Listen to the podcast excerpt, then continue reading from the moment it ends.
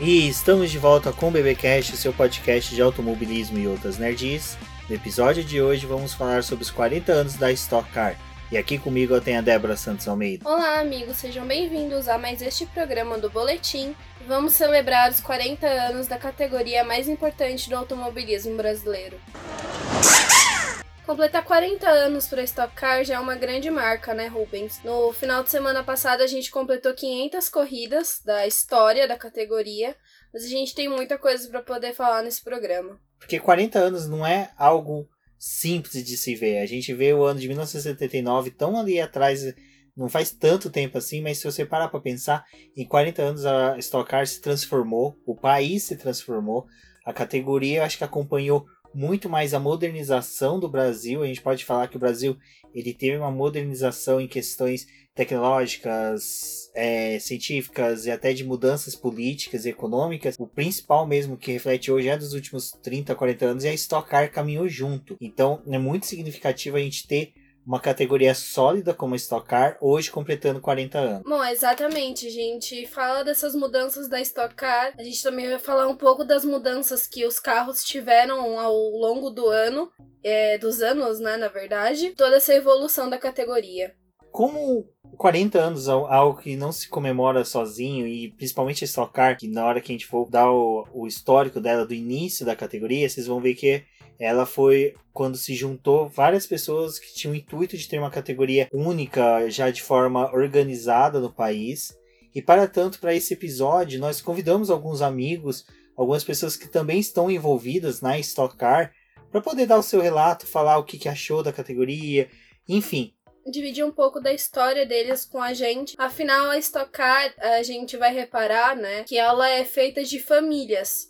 Todas as pessoas, quando elas se referem a estocar, elas se referem como algo familiar, algo que é, um, é feito em grupo mesmo, que as equipes e os pilotos, eles não trabalham sozinhos, né? Sempre tem alguma ligação por trás. Exatamente. E para tanto, já vamos começar com o depoimento da Fernanda Gonçalves, que é assessora de imprensa de equipes e pilotos da Stock Car. Então, fiquem agora com o depoimento dela.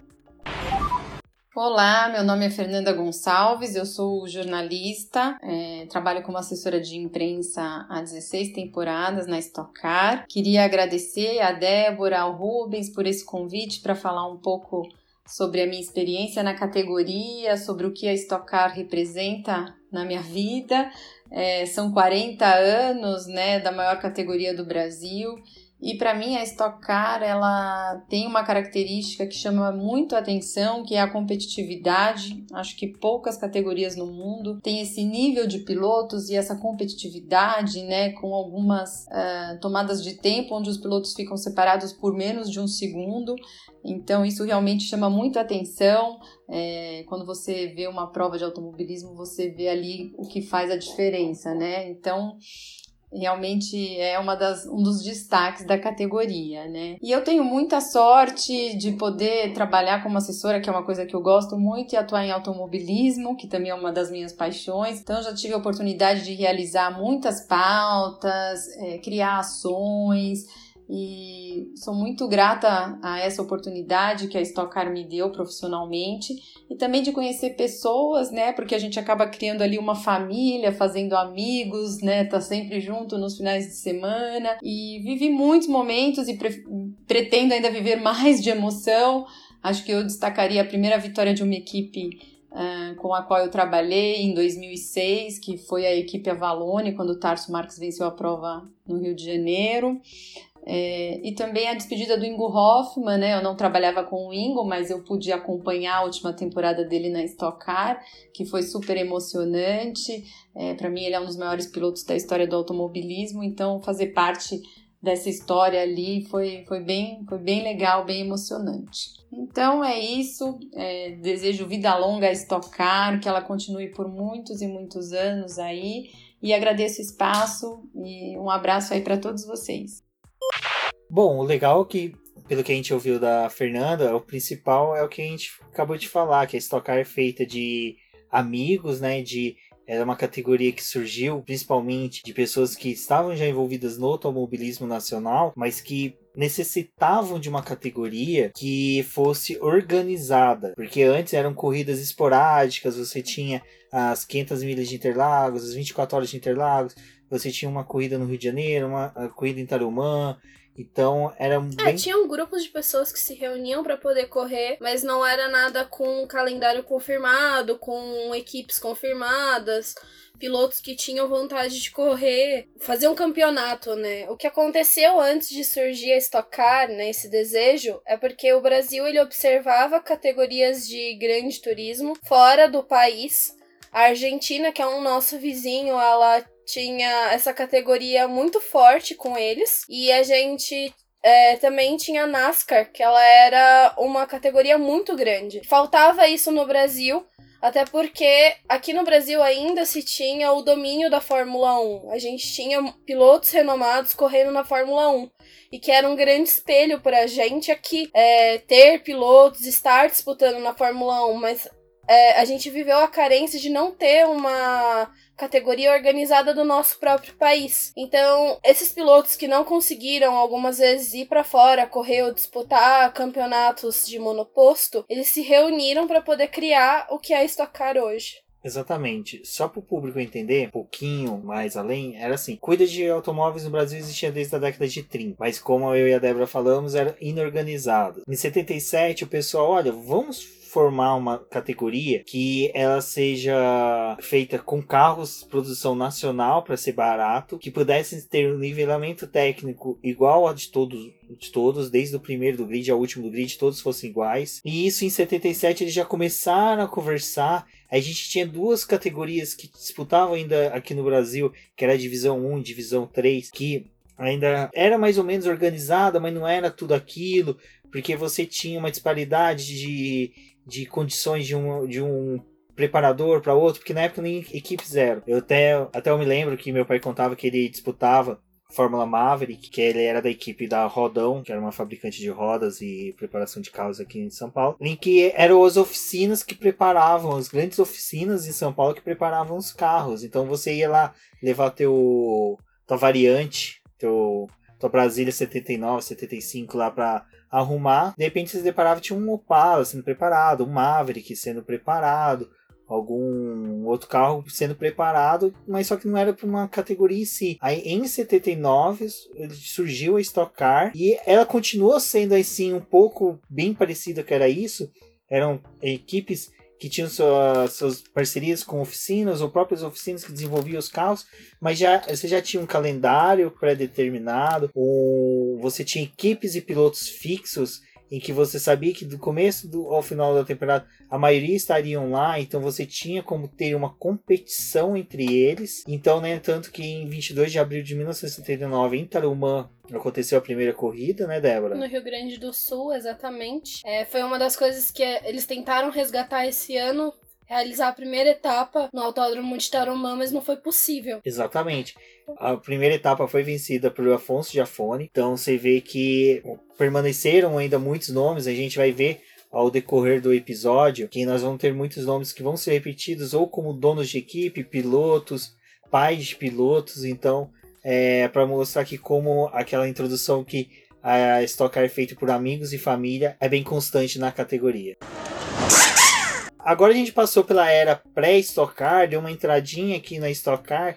Eu acho que uma coisa que a gente viu é que a Stock Car ela foi bem no final ali de, da década de 70. Ela teve a, a ideia surgiu em 77, a primeira etapa foi em 79, mas o primeiro campeonato ele só terminou em 80, em janeiro de 1980, com Paulo Gomes sendo campeão. Então, a Stock Car, né, Débora, ela tem muito mais cara de década de 80, década de 90, né?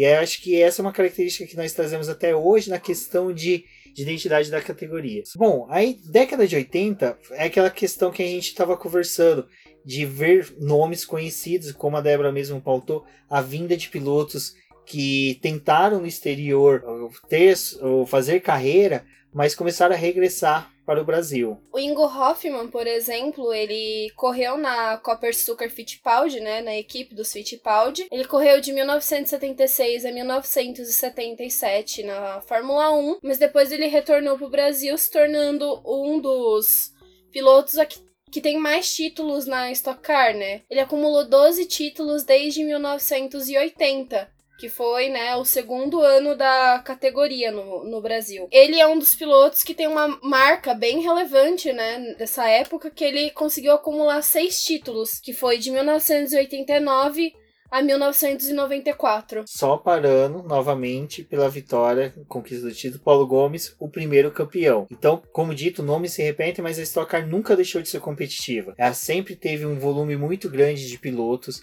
tanto que vieram de categorias eh, de renome, como por exemplo, como a gente disse, o Ingo Hoffman, que veio da Fórmula 1, que passou pela equipe do Copersuc Fittipaldi. Chico Serra também passou pela equipe Fittipaldi, passou pela Arons. Então a gente teve inúmeros pilotos. O próprio Wilson Fittipaldi chegou a disputar hum. corridas na década de 80. Foi na década de 80 também que a gente teve o maior número de ultrapassagens. Foi bem. A Stock Car ela foi conhecida nesse, nesse período por ser uma categoria que tinha um alto nível de ultrapassagem. Então, era justamente isso, tornava a categoria extremamente competitiva. Exatamente. E é algo que, assim, essa competição, esse busca pela vitória que tinha na década de 80, que se assemelhava muito àquela euforia que nós tínhamos da Fórmula 1 no exterior, com o Brasil sempre buscando vitórias, que às vezes desperta nas pessoas vontades de querer participar da categoria, mas não sendo piloto, muitas vezes sendo como a gente ouviu a Fernanda agora há pouco, há outros casos, como o do Rodrigo França, que nós vamos ouvir o depoimento dele agora, de se tornar jornalista, né?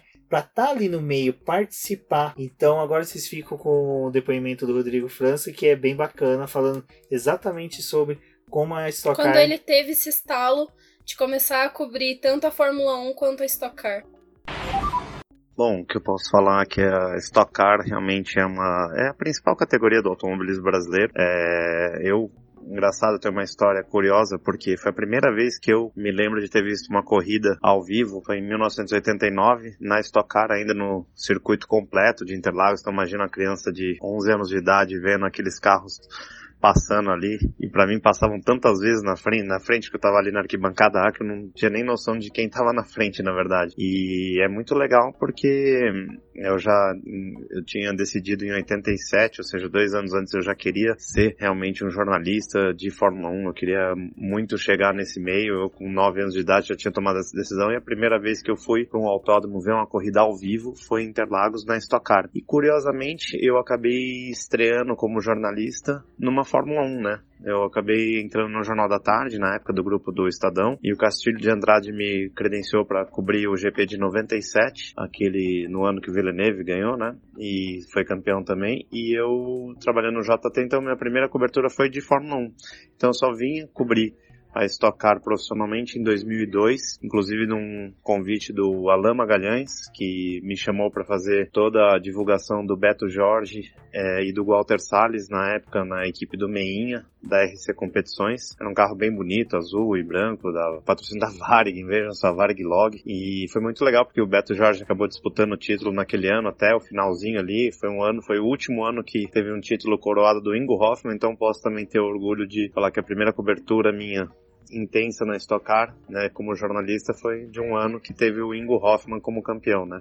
Então, são memórias muito interessantes e hoje é, a minha agência, a RF1, é, tem a sorte né, de ser é, uma das duas únicas que ficaram sem interrupção nesse período todo de 2002 para cá dentro da Stock Car, então todos os anos a gente cobriu. Então agora eu vou fazer minha 18ª temporada. Tenho muito orgulho de ser um jornalista que cobre a Stock Car, cobriu aí já bastante tempo e de ter essa trajetória também como torcedor, tendo visto a corrida em 89 que o Fábio Soto Maior ganhou. Tá certo? Valeu, um abraço para todo mundo aí. Obrigado. Bom, vocês viram que década de 80 ela foi realmente importantíssima. O Rodrigo França já acompanhou ali na década de 80, ali nos anos de 89. Ano de 89 que a Stock Car ela já sofria com um pequeno probleminha que surgiu ao decorrer dos anos. A Stock Car ela era uma categoria monomarca. Como dito, ela recebia os carros da GM, no caso os Opala 6 cilindros. E na década de 80 a GM decidiu não mais ser a patrocinadora principal e fornecedora principal direta da categoria. O que, que a, a categoria em si buscou? Uma solução que fosse prática, barata e que não prejudicasse a competitividade da categoria. Ela foi até a fabricante de carrocerias de caminhão Caio e desenvolveu junto a ela uma nova carroceria mais aerodinâmica e com maior segurança aos pilotos para estocar, substituindo a lataria antiga dos Opalas por uma lataria, uma cobertura de fibra de, car... de fibra de vidro bem melhor, mais segura e com maior aerodinâmica para os carros. Exatamente, Rumens. Eles ganharam com aerodinâmica e um melhor desempenho, porque justamente teve esse projeto para os carros. Também eles começaram a adquirir equipamentos de segurança que fossem mais sofisticados. Então, a partir desse momento, eles começaram a se preocupar muito mais com a segurança dos pilotos porque a gente tinha essa ideia, né, da Stock Car justamente de ter aquele carro que a gente via na rua correndo também no autódromo. E era o que chamava a atenção das pessoas, porque você poderia, né, você tinha a possibilidade de ter um carro de corrida na sua casa, né? E ver ele na ele disputando provas na nos autódromos. E aí, logo depois, né, eles começaram a dar essa incrementada justamente quando teve essa entrada da Caio. Exato. Então, Uh, quando vocês verem umas imagens de uns opalas meio gigantes, com as frentes meio quadradonas, com aeroforos traseiros gigantes, foi desse período. São carros lindíssimos, eu já tive a oportunidade de chegar perto de uns. É, são bem bonitos, é uma coisa assim bem surreal. Mas o que é bacana da Stock Car, como o próprio Rodrigo França falou, a Fernanda falou a questão do Ingo Hoffman, que foi um piloto que saiu do Brasil, tentou buscar, né, lá fora a chance de fazer carreira. Chico Serra foi a mesma coisa. Nós temos inúmeros pilotos que vão para fora. A gente sabe que a competitividade, o caminho lá fora é muito árduo, é difícil. Tem toda uma complexidade de você ter soma de sorte, potencial e talento. Então, às vezes, se um dos três falta, você não consegue se pôr lá fora. O, o, a Stock Car se tornou, às vezes, uma possibilidade dos pilotos se tornarem profissionais, os que estavam aqui dentro e que queriam permanecer dentro do, da, dentro do Brasil, competindo no Brasil, ou até mesmo pilotos que foram para fora, tiveram sucesso, mas que por um motivo ou outro decidiram regressar ao Brasil. E a gente tem um dos casos aqui que é de um dos nossos convidados, que é o Rafael Suzuki, piloto da Hot Car, e que ele foi, competiu lá fora e retornou para o Brasil. E a, a, a, emoção, a paixão de um piloto por essa categoria é muito bacana. Quando você conversa com eles, você vê que eles falam com amor pela categoria. Então agora fiquem com o depoimento do Rafael Suzuki, falando um pouco sobre a Stock Car. Fala pessoal do Boletim do Paddock, aqui é o Rafael Suzuki, piloto da Stock Car piloto do carro número 8 da, da Hot Car Competições. É, passando aqui para contar um pouco rapidamente do, do, das minhas experiências na categoria. Claro que, é, primeiro, é, um, é uma grande honra e um privilégio como piloto estar numa categoria tão competitiva, provavelmente uma das categorias mais, mais competitivas aí do mundo. É, claro, eu tive o privilégio de poder é, correr em alguns campeonatos na Europa, no Japão, e com certeza a Stock é um, é, um, é uma grande vitrine, é uma categoria onde nós pilotos, atletas, a gente é exigido diariamente. E eu trabalho todos os dias pensando nela, é, não só pensando na longevidade, na categoria, mas pensando é, em como ter melhores resultados, em, em, em, performance, né? Então é muito bacana viver esse esse esse esse dia a dia, né? E o que eu quero fazer aí para os próximos 15 anos, pelo menos, né? Tenho 20 anos de carreira para trás, mas tem aí mais uns 20 pela frente, então é muito bacana tá tá tá tá crescendo dentro da categoria e eu espero que, que, que eu consiga lutar por vitórias, por títulos aí num, num futuro. Quero ser, com certeza, eu quero ser protagonista. É, já venho melhorando, já venho evoluindo dentro da categoria. Foram dois pódios nos últimos dois anos. Ano passado também um pódio muito legal com a Hotcar em Cascavel, onde a gente liderou boa parte da corrida. Então, é, que 2019 já, já traga alguns frutos do, do que a gente plantou em 2018. Então, um grande abraço a todos. Bom, e como dito, a, a Stock Car, ela teve ali na década de 80, ela também tem a sua transformação, né? Ela se torna uma categoria profissional. E dentro desse profissionalismo que o Rafael Suzuki fala que ele quer participar, que ele está participando e que ele usa a Stock Car como vitrine. E depois, ao longo da década de 90, a gente vê que muitas vezes alguns pilotos que participam da Stock Car vão até participar de outras categorias no exterior, o que é bacana. Mas também a gente tem o contrário, né? Pilotos de fora de outras categorias vindo disputar, por exemplo, as corridas de dupla. Exatamente, mas só que as corridas de dupla, o bacana é o seguinte, você poder parear, né, um piloto nacional, um piloto que tá na categoria nacional com um piloto do exterior, um piloto até mesmo que esteja competindo até brasileiro em outras categorias. Então é, é bem bacana. É, vocês vão ver que eu toda hora ressalto coisas bacanas da categoria, porque é uma crítica que eu faço aos fãs brasileiros. Eu acho que os fãs brasileiros têm com a Stock Car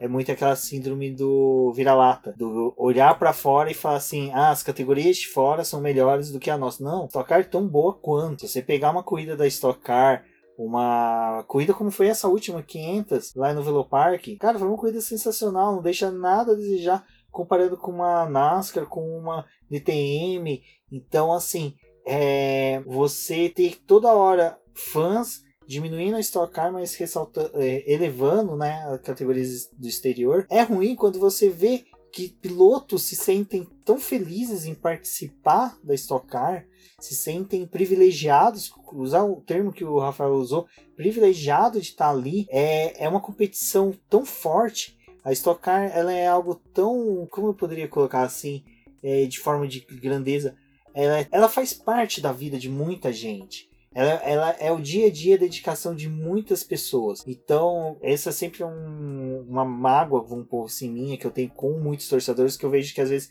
eles jogam para baixo estocar simplesmente para elevar outras categorias. E a gente sabe que isso é uma tremenda maldade, que é só a pessoa pegada do espaço para trás e ver toda essa categoria ela de uma forma muito mais ampla. Sim, ela é uma categoria extremamente ampla. A gente vê que coisas mínimas acabam alterando ela de uma forma muito grande. É, a gente tem duas provas em alguns finais de semana, porque isso é muito interessante, né? Eles colocam corridas de 40 minutos duas, mas a gente percebe quando a gente vai acompanhando a categoria que as equipes dependendo do, da forma como o campeonato está se desenhando, elas vão se dedicar mais a uma do que a outra, sempre visando ter uma quantidade melhor de ponto e conseguir levar os seus pilotos ao primeiro lugar do grid. A gente tem um grid invertido na segunda prova que acaba colocando os 10 pilotos melhores colocados na primeira corrida, né? Trocando de posição. É, não é fácil a gente ver pilotos repetindo a vitória na segunda prova, mas é legal ver o alto nível de competitividade que a gente acaba colocando esses pilotos que estão largando, né? Que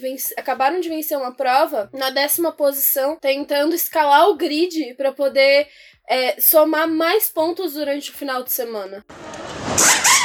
Bom, Débora, acho que da minha geração o pessoal começou a curtir mesmo a categoria na década de 90 e um relato que é bem, bem próximo do que eu passei, do que eu, que eu vivi, é o do Gabriel Gavinelli lá do F1 Mania, que nos mandou um áudio, então vamos conferir ele agora antes de adentrarmos a década de 90 na Stock Car.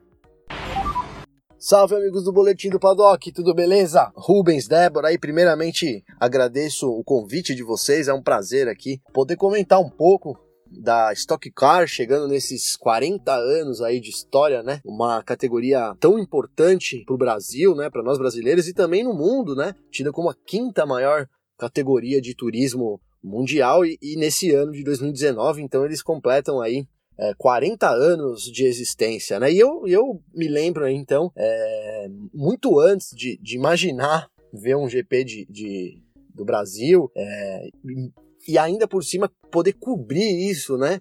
Igual a gente faz lá na F1 Mania. Então eu me lembro da, da década de 90 aí, meu pai, que é um grande fã de, de automobilismo, aí, um grande entusiasta também da modalidade, me levar em Interlagos para assistir uma corrida de estoque. É, nos anos 90, eu até tenho umas fotos aqui no pit lane e eu me lembro perfeitamente da hora que eu vi o barulho do motor, é, aquele negócio que, que me contaminou, né? Arrepiou todos os pelos possíveis, todas as emoções possíveis foram ativadas naquele momento e desde então é uma paixão muito grande aí que a gente tenta sempre acompanhar também, além da, da Fórmula 1, a Stock Car aqui na F1 Mania. Então, eu me lembro também de uma história mais recente, né? A gente foi cobrir então a corrida, corrida do milhão, corrida de duplas do ano passado e eu é, quem fez a pole foi o João Paulo de Oliveira. E tava todo mundo ali na sala de imprensa aguardando para poder falar com os pilotos e tal. E eu fui no banheiro, me deu uma vontade de ir no banheiro, fui ao banheiro. Quem eu encontro no banheiro? O João Paulo de Oliveira. E foi ali mesmo né? Eu peguei o celular, ele tava meio corrido. Foi ali mesmo que ele acabou dando uma entrevista exclusiva pra gente, comentando a primeira pole dele na categoria. Né? Então são só boas lembranças aí que a gente tem da Stock Car. E nesse ano, um ano que promete também bastante disputa, promete ser um, um ano bem interessante, com várias mudanças aí na Stock Car. E a gente aguarda então que 2019 seja novamente outro ano empolgante aí da categoria. Beleza? Eu agradeço mais uma vez o convite aí dos amigos e um grande abraço. A gente se fala. Valeu! A gente tem isso muito mais da competitividade, do nivelamento da competitividade nos anos 90. Ali, quando os Opalas deixaram de ser fabricados pela Chevrolet, 92 e 93 ainda correram com modelos Opalas, mas em 94 começaram com os modelos Ômega. O que acontecia ali? A... Também foi o retorno da GM, né? Foi quando a gente teve é, o investimento pesado da GM para ela poder retornar à categoria. Exato, ela chegou ao ponto de dedicar uma parte da fábrica somente a Stock Car ao desenvolvimento de um de um monocoque, né, de, um, de uma estrutura inteira ali do carro, simplesmente para poder trabalhar junto à Stock Car e desenvolver carros para Stock Car que era com o modelo Ômega, que era o modelo de luxo, né, de ponta ali da, da montadora. Também foi uma estratégia deles de marketing para poder diminuir novamente os custos da categoria. É, além dos custos da categoria tem aquela questão, né? O Ômega, para quem se recorda na década de 90, a gente viu o Ômega como carro de executivo, que era um carro era um, era um carro pesado, a gente tinha aquela visão do carro pesado, que era um carro muito beberrão, e a introdução dele na categoria era um pouquinho para dar essa quebra de mostrar que ele era um carro ágil, que era um carro rápido, que era um carro que era. É, se ele é usado para competir, ele também pode ser usado no dia a dia para as pessoas. Foi aí que a gente teve as rodadas duplas, né? Que uma era chamada uma era chamada Fórmula Chevrolet e um evento chamado Chevrolet Challenge. Colocava essa, essa categoria disputando. Exato, e é legal que na Stock Car a gente viu que, como a gente falou, que não tinha campeonatos fechados, campeonatos devidamente montados. Nessa época, a Stock Car começou a receber, junto no mesmo final de semana, outras categorias e também começamos a ver pelo Brasil outras categorias se formando. Mas ao mesmo tempo em que a Stock Car conseguia permanecer linear dentro do cenário brasileiro do automobilismo, tantas categorias surgiram como sumiram em anos e a categoria e a Stock Car não, a Stock Car permaneceu foi é, se moldando intacta. ao longo dos anos, né, para poder permanecer na nós chegamos aos anos 2000, né, dentro dessa questão que você falou, de mais uma vez buscar tanto não só baratear, mas tornar acessível e possibilidade de perpetuar as equipes que já estavam na categoria e atrair novas equipes, que nós tivemos a entrada do modelo Vectra, a JL se tornou a nova fabricante do, dos carros, né, que o, deixou de ser mono, monobloco, que era o caso do, dos, dos ômegas, né, eles eram ainda utilizavam o bloco do, do carro de rua, veio para os Vectras, que já era uma estrutura de tubular, então ela já era aquela estrutura tubular que recebia a bolha, que é a cobertura de fibra de vidro, com algumas outras peças de fibra de carbono. Então, ali já de 99 para 2000,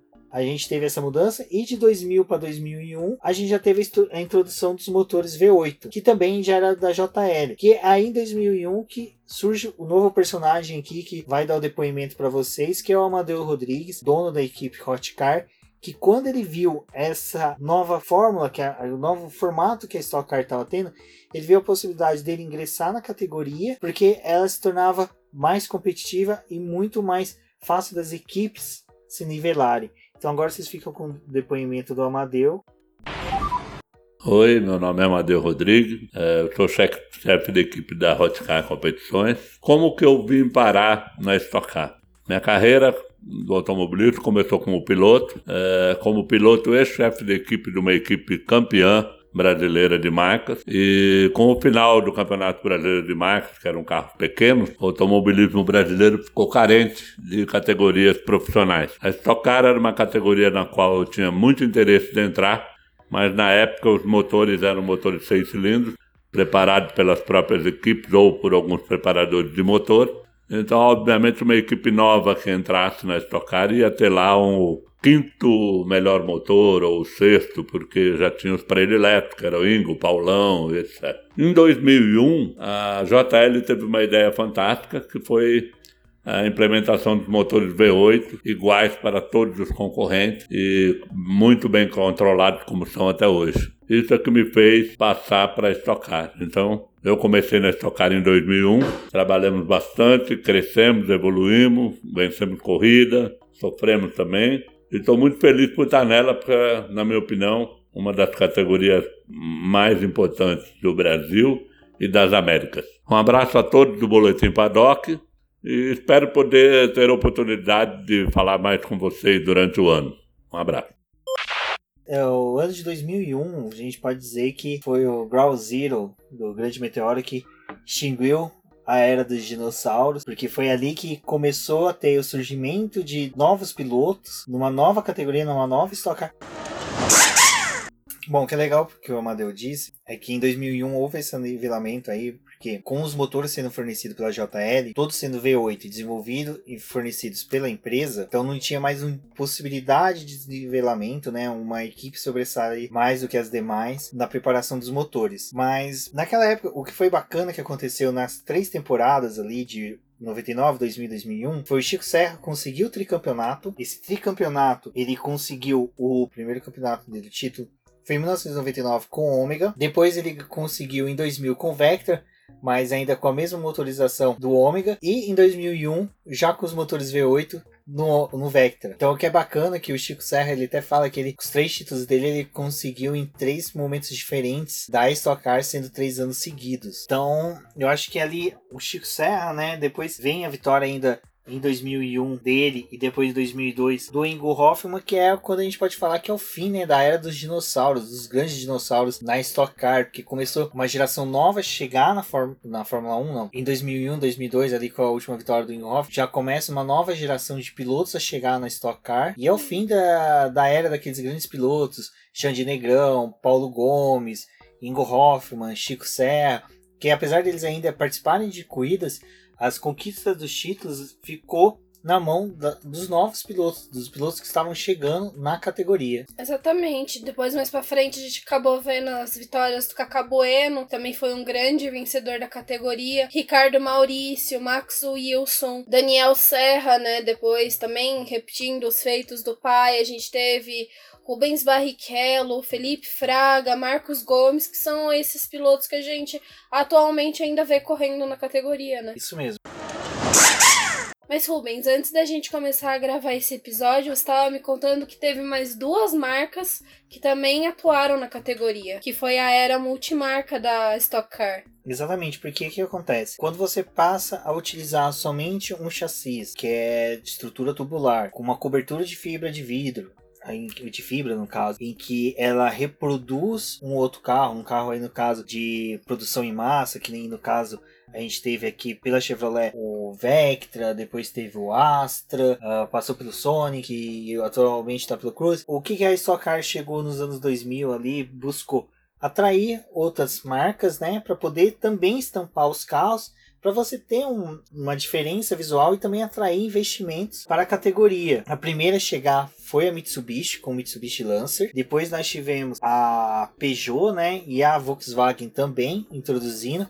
Então o que acontecia? Como a carenagem podia ser qualquer um modelo, desenho. Como você tinha essa questão da. Como os carros já eram somente uma nova estampa né, na cobertura, você podia utilizar de outras marcas que não perderia o efeito, e principalmente com o motor, como era fornecido pela própria JL, você não tinha aquela questão de ter um desempenho diferente do outro, simplesmente porque um usava motor vai da Mitsubishi, outro da Chevrolet. Então, nesse momento foi um momento uma fase bacana da Stock Car, em que cada equipes poderiam, era até eles buscavam dividir bem é, cada 10 equipes usarem uma carenagem diferente. Cada 10 carros, cada 10 carros, uma dessas quatro marcas era utilizadas por eles. Exato, porque daí você criava até um efeito visual de uniformidade. É, foi uma jogada bacana. E até hoje a categoria tenta buscar novamente novas marcas que queiram participar dela.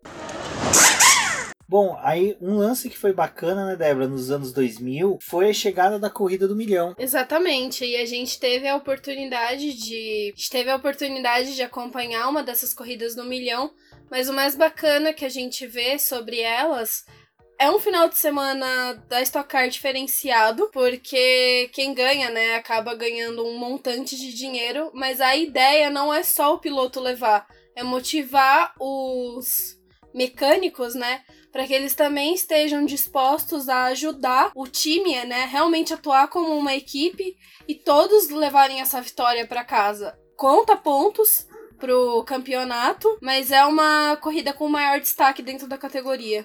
Exato, como a Fórmula Indy tem a Indy 500, a, Fórmula 1 tem, a, tem Mônaco, né? O Endurance tem 24 horas de Le Mans, a gente pode dizer que a Stock Car hoje tem a corrida do milhão. Que eu lembro que na época que eu consegui assistir é, jornais do SPTV, até o jornal Globo Esporte, às vezes aparecia, né, na sexta-feira, entrevista com os pilotos, os pilotos falando que ia dividir com um mecânico, que outros que iam fazer aquilo, iam fazer aquilo outro. Então você vê que é um motivacional. A gente tem o Thiago Camilo, que é um dos mais milionários de todos, um dos maiores vencedores da corrida do milhão. A minha primeira vez que eu assisti uma corrida da Stock Car foi uma corrida do milhão, foi em Interlagos, foi até mesmo por causa de uma promoção que houve entre blogueiros, promovida pela Cosamo Bill, em que ela convidou alguns para conhecer paddock, aquelas coisas todas. Depois assisti a corrida ali do S do Senna, foi muito bacana. E falando em corrida do milhão, a gente tem um depoimento bem bacana que é da Glauce, né? Também é assessora de imprensa, conta uma passagem muito bacana dentro da corrida do milhão, entre outras coisas que também é, é legal de se ver dentro da categoria. Olá a todos os ouvintes do Boletim do Paddock. Eu venho aqui hoje para cumprimentar a Stock Car pelos seus 40 anos de vida, né? De uma história de sucesso da maior categoria do automobilismo brasileiro, que se confunde um pouco com a minha história, já que faz 14 temporadas que eu também vivo essa emoção e essa adrenalina nas pistas para mim, o momento mais marcante, assim, que eu acho que coro trabalho de anos, que a gente sabe que não é fácil, foi a vitória do Ricardo Zonta em 2013 na corrida do milhão que para mim assim foi de muita emoção, foi uma foi a última corrida da temporada, foi o resultado de um trabalho que é feito há anos e de que é de uma pessoa que eu admiro como piloto e que também é meu cliente, que eu achava muito que naquele momento e em vários outros merecia a vitória e que algumas vezes tinha fugido da mão dele. E naquela hora chegou, foi uma corrida acirrada, briga pelo título e, e essa vitória para mim foi a mais marcante de vários momentos que eu vivi na categoria. Bom, legal disso, até que a, a Glaucia colocou da conquista, né, do Carlos Zonta, que é outro piloto que veio da Fórmula 1, chegou na Stock Car, soube firmar. Hoje é um dos melhores pilotos que nós temos. Eu acho que é um daqueles pilotos que a gente pode ter como um dos pilotos mais leais e fortes da categoria. Essa categoria que é algo bem bacana que a gente viu ao longo do que foi falando, que é a construção e o crescimento realmente devido aos laços que as pessoas têm de amizade e de família, de parcerias, né, que foram criadas durante os anos, tanto de marcas e pilotos e equipes a gente vê nomes, né? Na verdade, sobrenomes se repetindo ao longo da história da categoria. O Paulo Gomes, né? O Paulão, e depois o Marcos Gomes correndo atualmente na categoria. A gente vê o Chico Serra, que tem três títulos, e depois o Daniel Serra, que agora é bi, e também tá nessa disputa esse ano novamente para poder chegar mais a um número do pai. E depois a gente tem, né? Depois não, a gente tem outras repetições também dentro dessa história e família da Stock Car, mas uma das marcas que a gente, além de pilotos, nós também temos chefes de equipe que é o Andréa Mateis e o Rodolfo Mateis, que estão em equipes diferentes, mas que também fazem parte desse legado da Stock Car. Exatamente. O que é bacana, que a gente vem falando, que nem o Paulão ele foi o primeiro campeão e Marcos Gomes foi o primeiro campeão a repetir um feito do pai. A gente tem o, como se disse, o Chico Serra, o Daniel Serra. Tem a família Mateis que é fortíssima na categoria, tanto com o Rodolfo como o André, que assim, podemos falar que é um dos melhores chefes de equipe que a Stock Car tem. E como a gente já teve até aqui o depoimento do Amadeus Rodrigues, que é um chefe de equipe, dono da Hotcar, chefe da Hotcar. Então a gente também tem ali dentro né, da equipe a filha dele, a Bárbara Rodrigues, que é da diretoria da equipe, que está dentro da categoria, está dentro da equipe e trabalha firmemente para desenvolvimento dela. A Babi, a gente até brinca que ela nasceu dentro do box da equipe, né? Porque desde pequenininha ela acompanha o pai. Então, a, era uma, é uma tradição da família dela, né? Acompanhar a mãe, esteve ali junto com o pai, ela depois.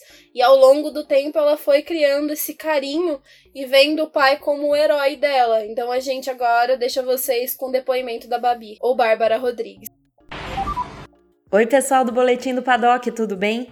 Aqui quem fala é Bárbara Rodrigues, eu faço parte da diretoria da Hotcar Competições, uma equipe que atua na Stock Car desde 2001. Então são 18 temporadas e muita história contada dentro dessa categoria.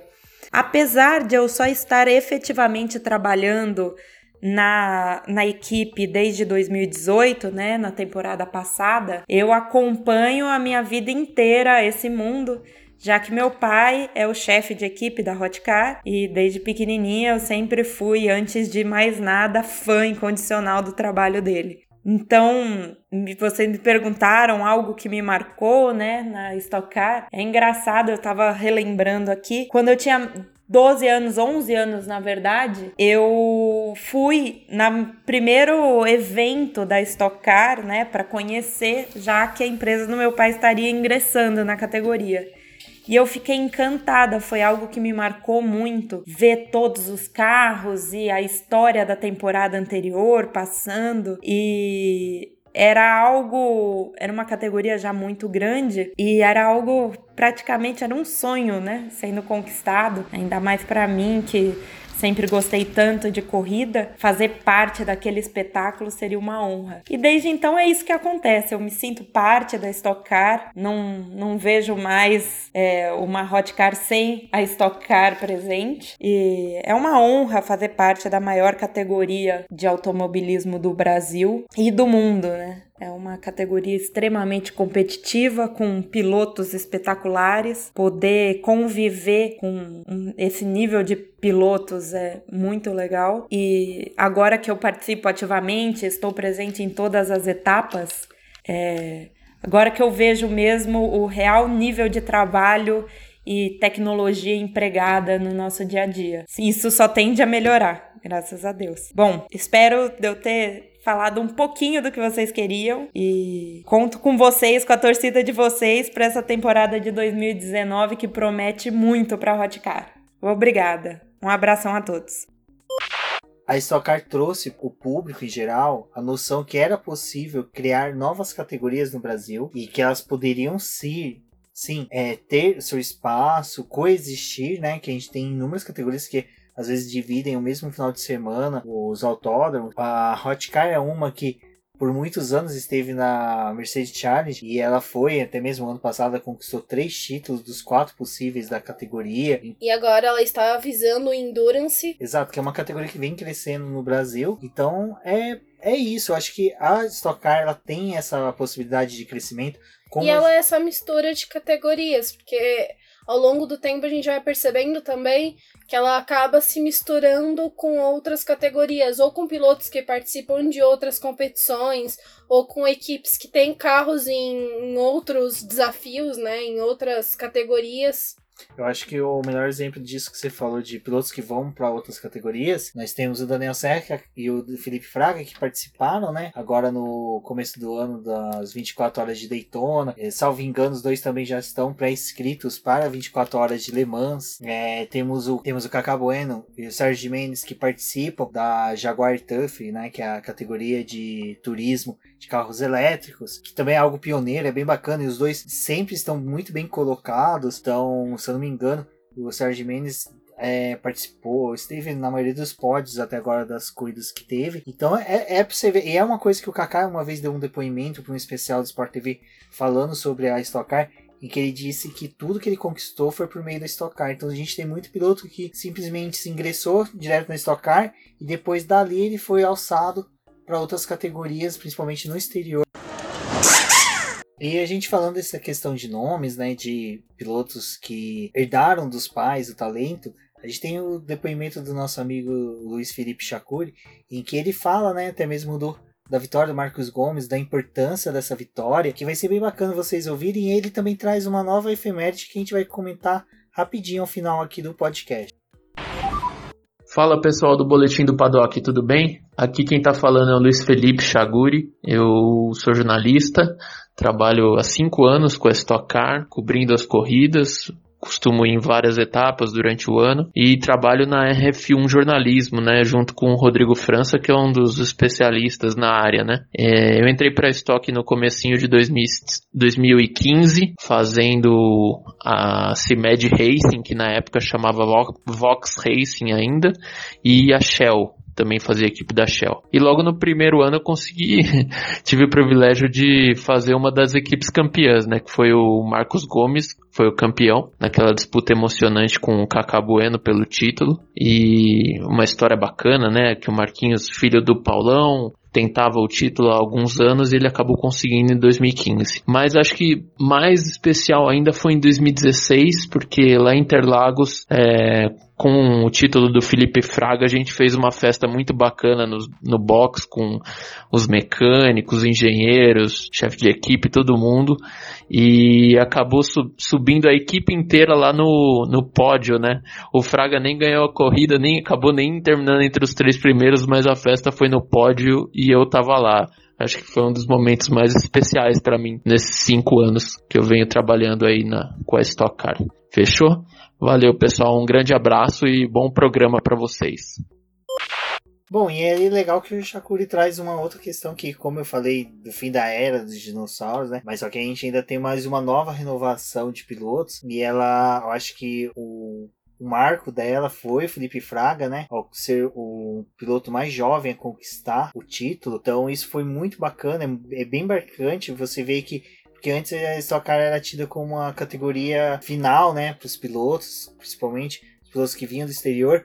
E quando a gente tem personagens como Rafael Suzuki, Daniel Serra, Max Wilson, é, Ricardo Maurício, que tiveram lá fora, retornaram para o Brasil, e o próprio Felipe Fraga também tentou lá fora, Cacá Bueno, que desde o início da carreira dele, o mais forte dele foi Stock Car. Então é, é muito bacana isso, você vê que o Stock Car é uma, é uma categoria que tem uma renovação boa.